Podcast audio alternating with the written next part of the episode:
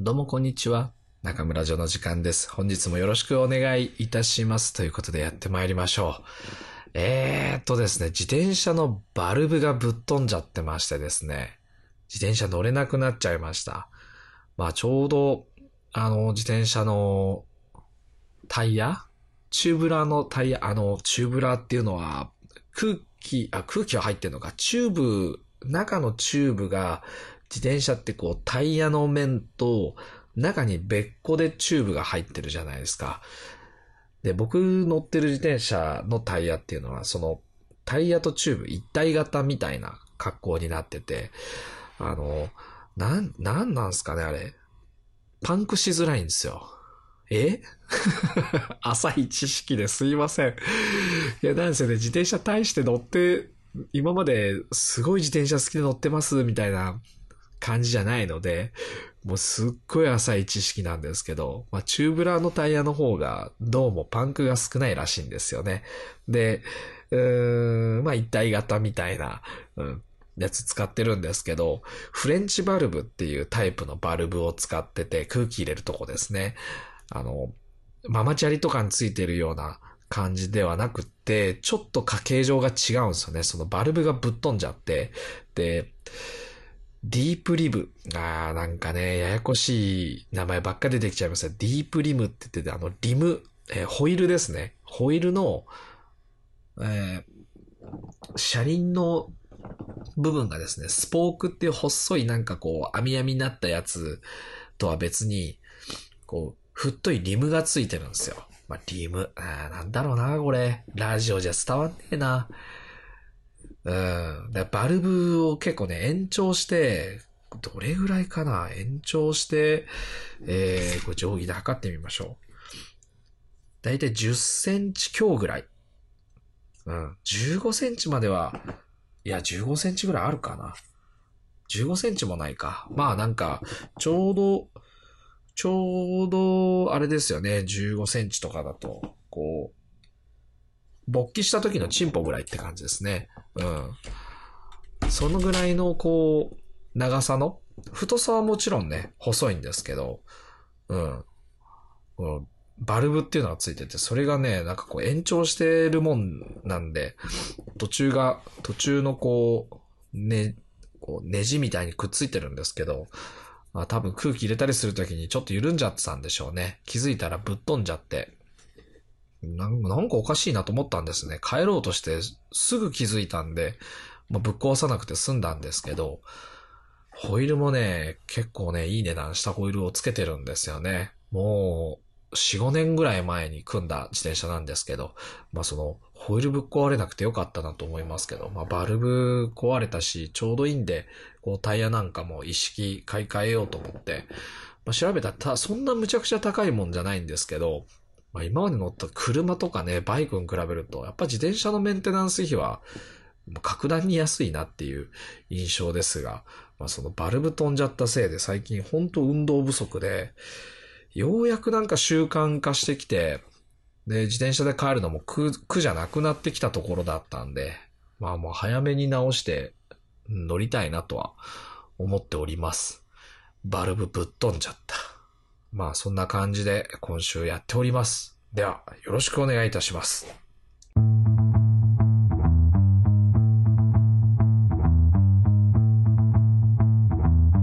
中村城の時間です。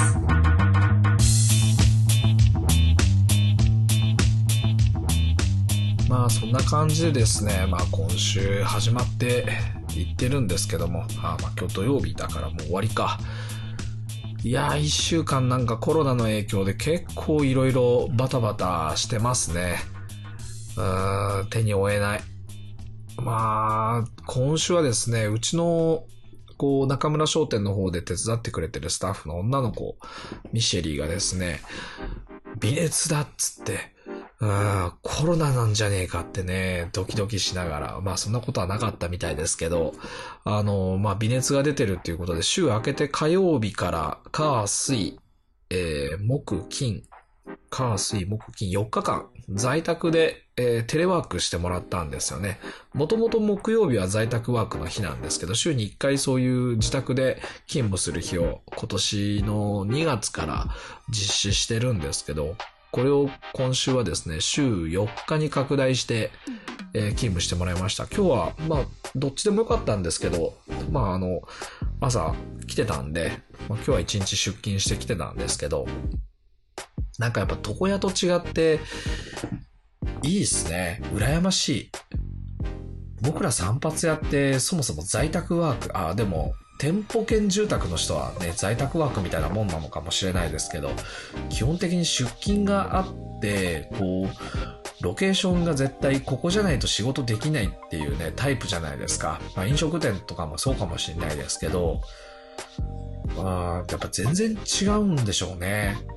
僕も当然その在宅ワークみたいなことはこれまでやったことがあるわけじゃないので、仕組みを作っていかなきゃいけないんですけど、いいっすね。羨ましいなと思いました。まあ同じこと繰り返し言ってるだけですけど。あのー、いや本当にこう働き方改革とかって言い出して、で、テレワークも推奨してとかって助成金なんかも結構そのテレワークに関することが出てたりするんですけど、今後もっとこれって広がっていくんじゃないかなって思ってる、こう、矢先にですね、まあ、このコロナショックというか、コロナの影響で、在宅ワークがもう一気に加速してるみたいですよね。で、いくつかその、なんて、ビデオチャットというか、その会議をしたりするのに、こう、ツールがあると思うんですけど、僕はえっ、ー、と、その、スタッフのミッシェリとや、だけやり取りするときはもう LINE で済ませてみたんですよね。そんなにこう支障がないです。まあ一日に何回もこうやり取りすることがあるわけじゃないので、もともとが。まあ本当それぐらいで十分だなと思いましたし、あとはね、仕事の成果こう、効果測定をどうやってやったらいいかっていうのが結構課題だなと思ったんで、よりこれまで以上に明確に効果測定ができるように1週間の成果っていうのが、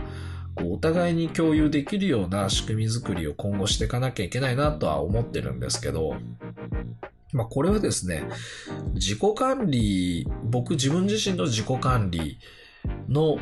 方法とかを、改めて思い起こしながらですね、どうやって自分が、えー、と仕事の進捗を管理してるのかっていうのを仕組み化することで、こう、離れた場所でテレワークしてるスタッフとも情報共有できるような形を、まあ、取れるんじゃないかなっていうので、また来週から少しその効果測定の方法とかを修正しながら、こうやっていこうとしてるんですけど、なんか散髪屋でも同じようにできたらいいなと思いますよ。例えば、まあ、これは、ラジオであんまり喋ったりしてないかもしれないですけど、散髪屋さんの仕事って、主にその散髪をちょきちょき切ってる接客をやってる、えー、店の営業、営業時間にまつわるその運営そのものと、あとはまあ、計画をた事業計画だったりとか、1週間、まあ、1ヶ月、四半期とかね、1年とかっていう計画を立てる時間。っていうこと。あとはそれらの効果測定だったり、あと PR ですね、広報活動っていうのをどうやってブレンドしていくかっていうのが散髪屋の仕事になってるんですけど、フレームになってるんですけど、このうち絶対店にいないとできないものって、その接客してたりとか、まあ掃除もそうだし、運営にまつわることだけなんですよ。計画を立てたりだったりとか、えー、PR 活動広報とかっていうのは素材さえ営業時間中に写真を撮りためてそのデータさえあれば別にこの場所は選ばないわけじゃないですか。で、僕今火曜日、水曜日散髪屋、で、木曜日が事務作業、で、えー、また金曜日と土曜日を散髪屋やって、日曜日が半日散髪屋っていう構成になってるんですけど、土曜日もまあちょっと営業時間短くて、で、大体週に4日散髪屋として働いてるんですよね。で、木曜日はだいたいなんだろうな、まあ朝から晩まで何かしらの事務作業をしてたりとか、人に会うとかね、えー、ミーティングをするとか、会議とかそういうのをこう詰め込むようにしてたりとかするんですけど、そうやって構成されてる自分の時間を振り返ると、木曜日は僕出勤する意味ないなっていうね、まあ前々からそれは、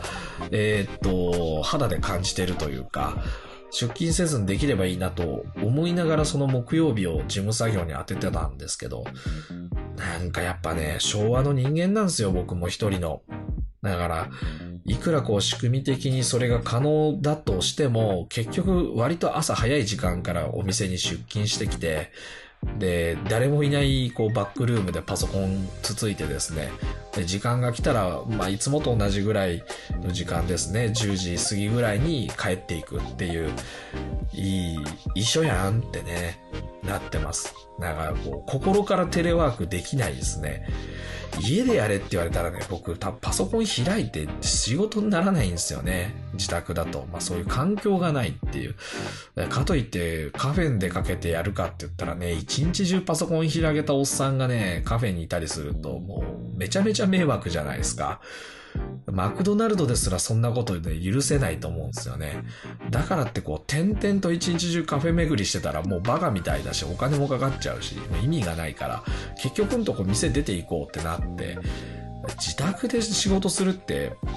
うん、慣れればできるのかもしんないですけど、あ僕はちょっとね、こう、感覚に合わないというか、自分の肌に合わないなとは思ってるんですけど、まあでもやっぱスタッフの子がそうやって在宅ワークして、でまあ仕事しっかりしながらですね、一週間を過ごしてくれれば、なんか管理しなくていいんで楽っちゃ楽ですよね。まあもちろんその良し悪しはあるんですよ。あの、本当に仕事してんのかなとかね、不安になることってあるんですけど、それって結局感情じゃないですか。ね、意味がないんですよね、それを掘り下げたところで。不安を掘り下げたってね、こう、自分がどんどん疑いを相手にかけてるだけで、こう全然これは、こう、スマートじゃないので、やっぱこう、効果測定して、こう、結果をどうやって、こう、集計できるか、その、効果測定できる形にするかっていうのが、まあ、むしろ大事なんだなと思っておりましてですね、まあ、うまくこれがつながってくると、この散髪屋の営業形態っていうのも大きく変えていけるかなと思ってます。なんか待ちぼうけしてる散髪屋さんって多いと思うんですよね。来るか来ないか分かんない時間も、とりあえず店出ていけないじゃないですか。来ちゃったら困るから。まあ、うちみたいに完全な予約制で、もうなんならこう、年間のスケジュールとかもう2年とか3年、5年、10年とかね、こうスケジュール的には変わんないんですよ、自分のスケジュールは。もちろんこうね、途中で来なくなったりする方がいれば離脱もあるし、穴抜けになる時間もあるんですけど、まあ、また補充しながらとか、まあ、補充しなければどっかにこう、どんどん寄せていって、その日1日全部営業やめちゃうとかね、まあ、やり方はいくらでもあるわけですよ。そうやってこう、仕事の仕方を変えながら、より、より効率的に働いていかなきゃいけないなと、まあ、改めてこのコロナショックで思いましたね。まあ、いろんなものが滞っておりますわ。大変。うん、やっぱ資材調達とかもかなり難しくなっていくでしょうし、中村商店の方で使ってる、こう、布だったりとか、金具のパーツとかね、革、革、まあ、ほとんど国産のものを使ってはいるんですけど、でもやっぱどうしても、こう、国内のものを僕が今まで通り仕入れるって言っても、同じような部品とか同じような素材をですね、他社で中国で今まで作ってたけど、まあ取引できないなら国内で調達しちゃえばいいやとかっていうと、僕いつも買ってたところから物が手に入んなくなって、まあ今のマスクみたいな状態ですね。で、長引けば長引くほど結構リスクもあって、うち在庫量って大体3、4ヶ月分ぐらいしか基本的には持ってないので、うん、本当手に入んなくなったらまた2017年とか18年、まあ、特に18年とかから19年の夏前ぐらいかな。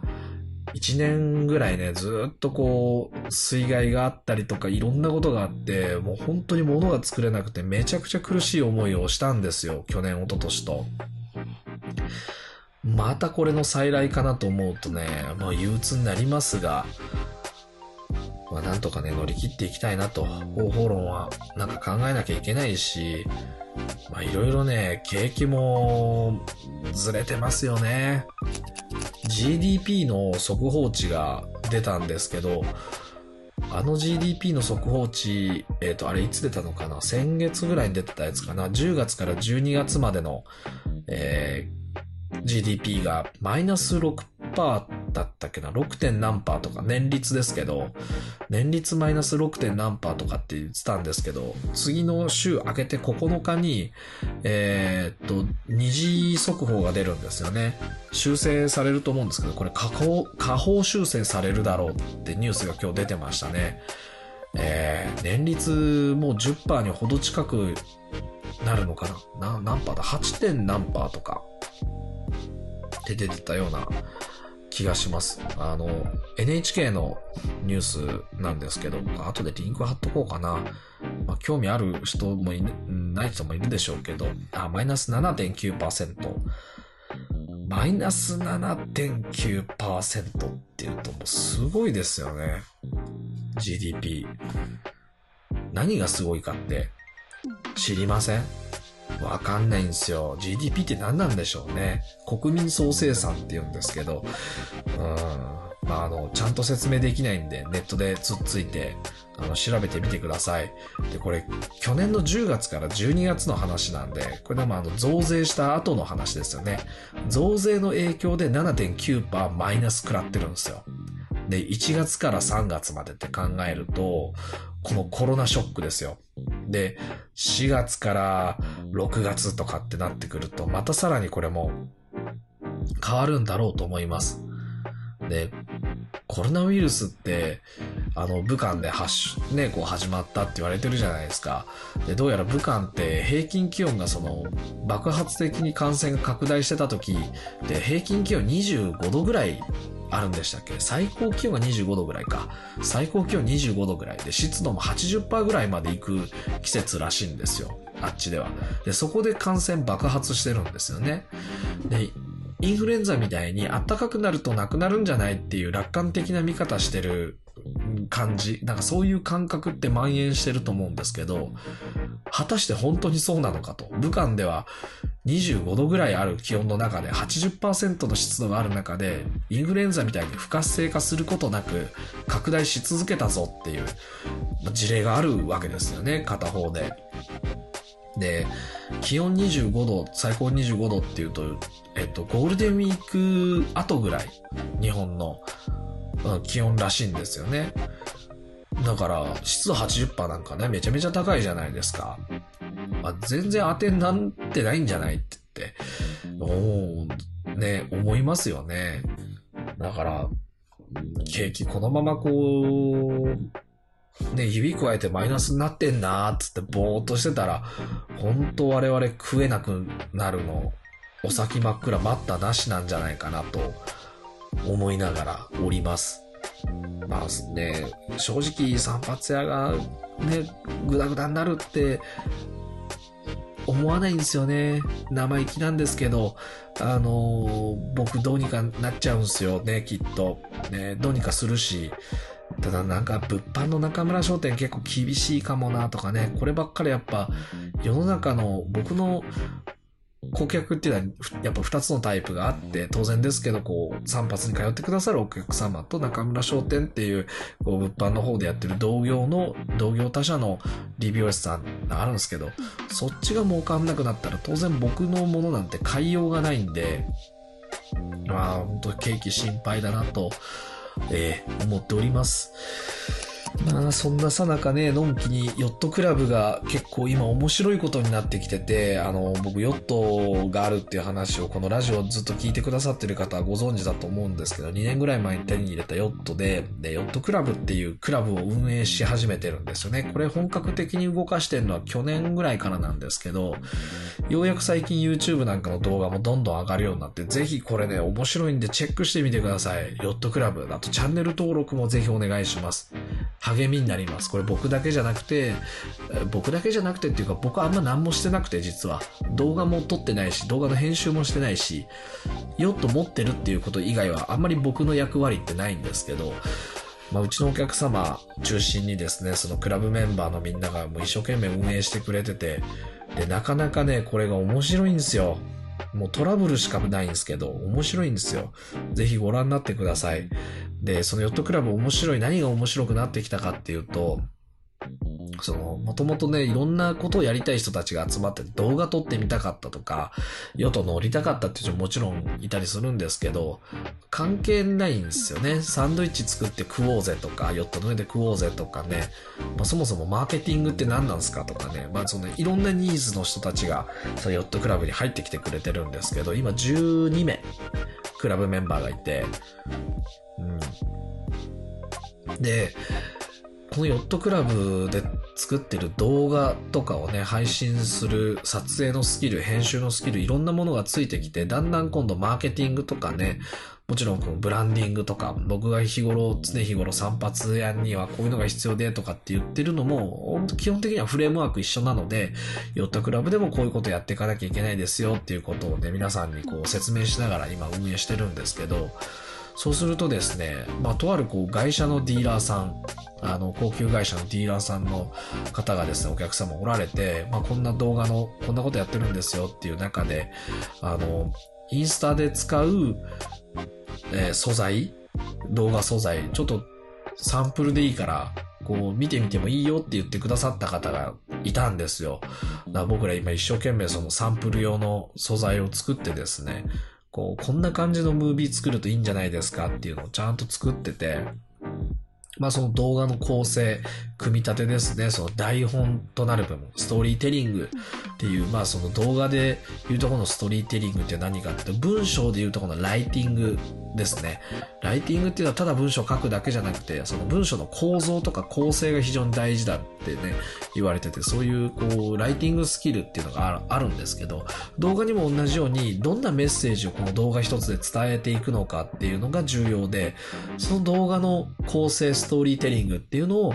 こう、徐々にクラブメンバーの子たちがこう、理解し始めてるんです、今。で、これらを用いてですね、その、実際のこう、仕事として受けることができるっていうね、オファーをいただくっていうことがね、事案が発生し始めたんですよ。で、この事例が1個できるとですね、飛び火するんですよね。どんどんこれを、あなたにもこの動画使えるんじゃないかっていうので、どんどんどんどんこう、派生していくんですね。まあ、当然この案件がたくさん集まれば集まるほど、もうこれ一つのビジネスとして成立するようになるので、なんとこう、ヨットクラブで収益化をするときに、こう、企業案件、企業とのコラボレーションで動画を作っていくっていう、そういう市場を新たに生み出すことに、もう、あと1、2ヶ月もすればですね、事例1個ぐらいできるんじゃないかなっていうとこまでこぎつけてきました。で、思ったより早かったですね。うん、もちろんほとんど額面で言うと本当大したことないんですけど、こうやって世の中にこれから生まれてくる需要を想像する。こちらから、こう、創出して、生み出して提供していくっていう、これがやっぱ仕事の醍醐味だなって改めて思いましたね。やっぱもうすでにある需要をフォローしていくっていう仕事の方法も非常に重要なんですよ。例えば散髪で言うとやっぱ髪切りたいっていうニーズに対して、うち切れますせみたいなのも重要なんですけど、お客様がまだ見てない世界、次のステップ、未来をですね、あらかじめこっちで網を張って用意しておいて、で、トレンドが来た時に、はい、待ってました。僕たち実はこんなことできるんで、よかったらお仕事くださいっていう、こう、ね、先に、先回りして仕事を取っていくスタイルっていうのがね、やっぱこれがやっぱ仕事の醍醐味だなと僕は思いましたね。改めて。やっぱ気持ちいいんですよね、こういうのって。こう予測したことが何年後とか何ヶ月後に何ヶ月か後に、こう、実際に現れてくる、現象として現れてくるっていうのをこう見か見てるのがね、やっぱね、面白いっすよ。うん。まあ僕はまあそんな風にですね、こう、自分の仕事っていうのは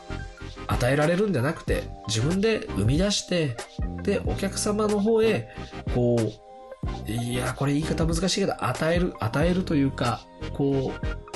う、ギブアンドテイクって、ね、テイクアンドギブって言わないじゃないですか。ギブアンドテイクじゃないですか。ね、まず与えようなんですよ。キリスト教、僕別にキリスチャ、クリスチャンじゃないんですけど、まず与えようなんですよね。自分から与えないとやっぱりね、報酬っていただけないもんだと思うんですよ。世の中でも同じで、自分の価値っていうのは、まず世の中に自分から提供するっていうのが重要なのかなと思ったりしております。で、その方法というか仕組みなんかっていうのもやっぱ世間のこう、動向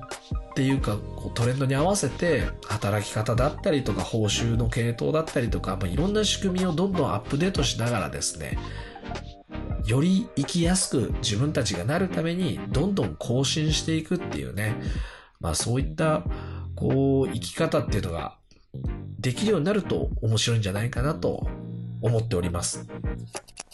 鼻声ですよね。そうなんです。花粉症なんですよね、僕。鼻がマジでやばい。もう目も、目も真っ赤っかだし。しばらくこれ続くんですよ。これもうあの、完全に余談ですけど僕ね、5月病花粉症説っていうのを唱えてて、もうずっとこれ昔から唱えてるんですけど、1月ぐらいから鼻詰まり始めて、2月ぐらいでもう完全に詰むんですよね。で、このまま3、4と続いて、もう最近だとね、さらにその先にあの、黄砂って言って西日本だと特にひどいんですけど、あの、中国の方の、えー、黄河って大きい川があるじゃないですか。あの周辺からね、黄色い砂がふわっと回ってきて、もうあの空一面真っ黄みたいになっちゃうんですよね。その黄砂も結構ね、鼻詰まりの原因というか、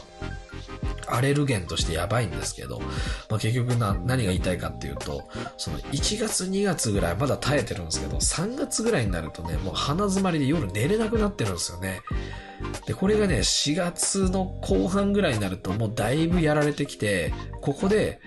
ドスーンとこうね、精神的に落ちちゃうって。これ 5, 5月病ってね、世間で言ったりしてますけど、これ実は昔からアレルギー原因で5月病って発生してんじゃねえかなって、もうちょっと思うんですよ。これ論文とかないのかな？因果関係がゼロじゃない気がするんですよね。で、あの、季節性のうつってあったりするじゃないですか。まあ、うつ病を発症したことがある方とか、パニック障害とかなったことがある方、あの、わかると思うんですけど、結構ね、季節によってすごいこのアップダウンが出るんですけど、これもアレルギー、アレルギーのせいにしすぎだろっていう感じなんですけど、あるのかなと、えー、ちょっと思ったりしております。まあ、あったりなかったりあるのかなか、ないのか、えー、わかりませんが、知らんけど。えー、いや、一週間、お疲れ様でした、皆さん。良い週末をお過ごしください。ということで、本日のラジオ以上になります。鼻詰まりでこう、お聞き苦しいこう放送になりますが、頑張って続けてまいりますので、ぜひ応援よろしくお願いします。あと最後に、本当お願いです。ヨットクラブのチャンネル、あの、つまんなく、つまんないなと思ったら、途中で解除してもいいんで、ぜひいいねしてやってください。ほんと多分ね、ほんと普通に面白いと思うんですよね。ヨット、なかなか乗れないクラブというか、海出れないんですよ。もうずっとなんかでトラブルシューティングばっかやってて。